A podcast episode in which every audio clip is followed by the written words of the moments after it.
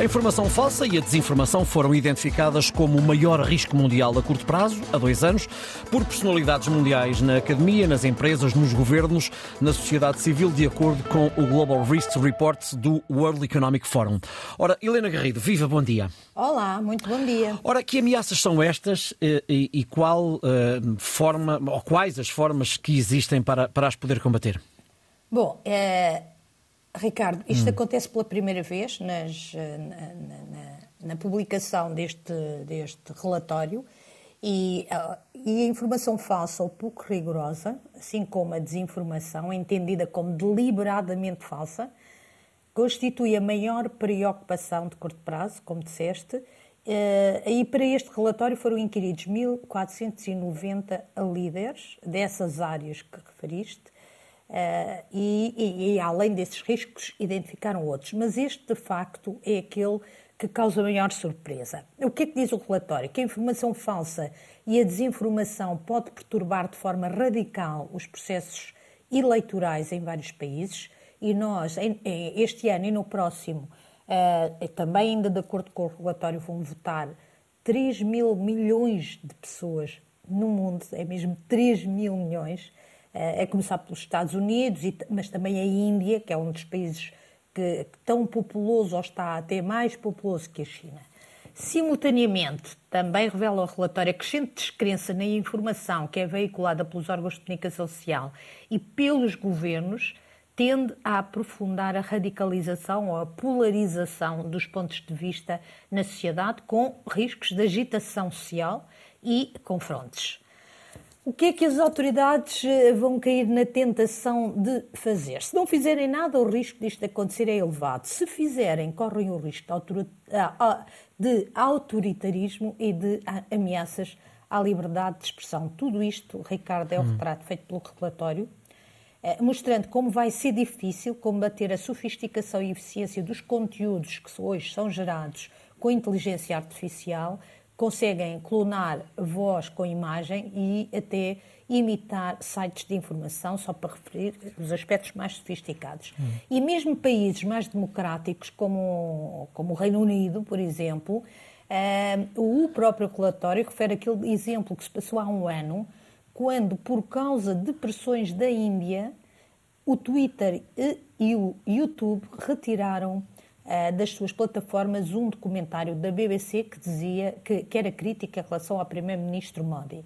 Na União Europeia existem já algumas medidas uh, a serem adotadas, nomeadamente regulação. Mas, Ricardo, eu hum. diria que há outra via, hum. porque a regulação é sempre limitar a margem de atuação, é uhum. necessária, mas há outra via.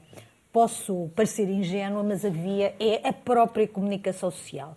Os jornalistas podem ter aqui um papel muito importante neste combate, enquanto uhum. escrutinadores e validadores de informação e também na investigação, relatando os factos com rigor e exatidão, interpretando-os com honestidade, como diz o nosso código deontológico. Mas para isso era preciso que a imprensa livre não estivesse em queda, como está em alguns uhum. países, uhum. e o que os órgãos de comunicação social pudessem ter recursos para inverter também esta tendência de queda do jornalismo de investigação. O que está a passar na Global Media é muito o exemplo destas eh, fragilidades, embora, obviamente, também é um reflexo de muita incompetência uh, de acionistas, uh, assim como acionistas pouco responsáveis, até irresponsáveis, e que estiveram, alguns, a desnatar a empresa com a venda dos edifícios. Claro que a nacionalização não é um problema, mas não é uma solução, solução. para o, o, a global, mas existem políticas públicas uhum. que podiam contribuir até para, de alguma forma, pagar aquilo que os economistas dizem que é uma externalidade positiva, e neste caso o, o, jornalismo de qualidade é uma externalidade positiva no sentido em que contribui hum. para uma sociedade mais informada, menos polarizada, com todos esses riscos a não acontecer. E quais são essas medidas? Para além de campanhas de literacia, elas existem, mas são tão invisíveis, a dedução no IRS de, de assinaturas nos uhum. jornais, ou até a majoração, ou, ou seja, cada uh, 100 euros gastos em publicidade nos órgãos de comunicação social uhum. poderiam valer 120, 130 para efeitos uh, de IRS.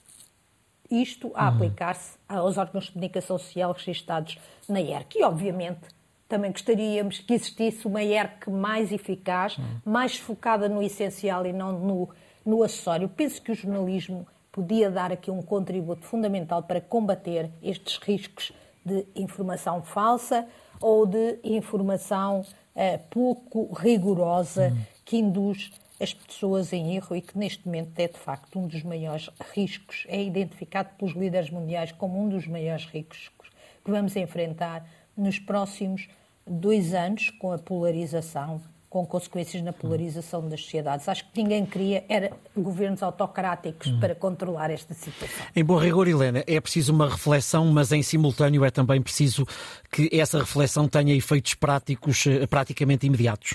Ora bem, é isso mesmo. É preciso falar disto hum. rapidamente, refletir, olhar para o que se pode fazer hum. e depois fazer, não deixar andar. Exatamente, sem dúvida, Ricardo. Muito bem. Obrigado, Helena. Voltamos a encontrar-nos amanhã para Até as amanhã. contas do dia esta hora. Até amanhã.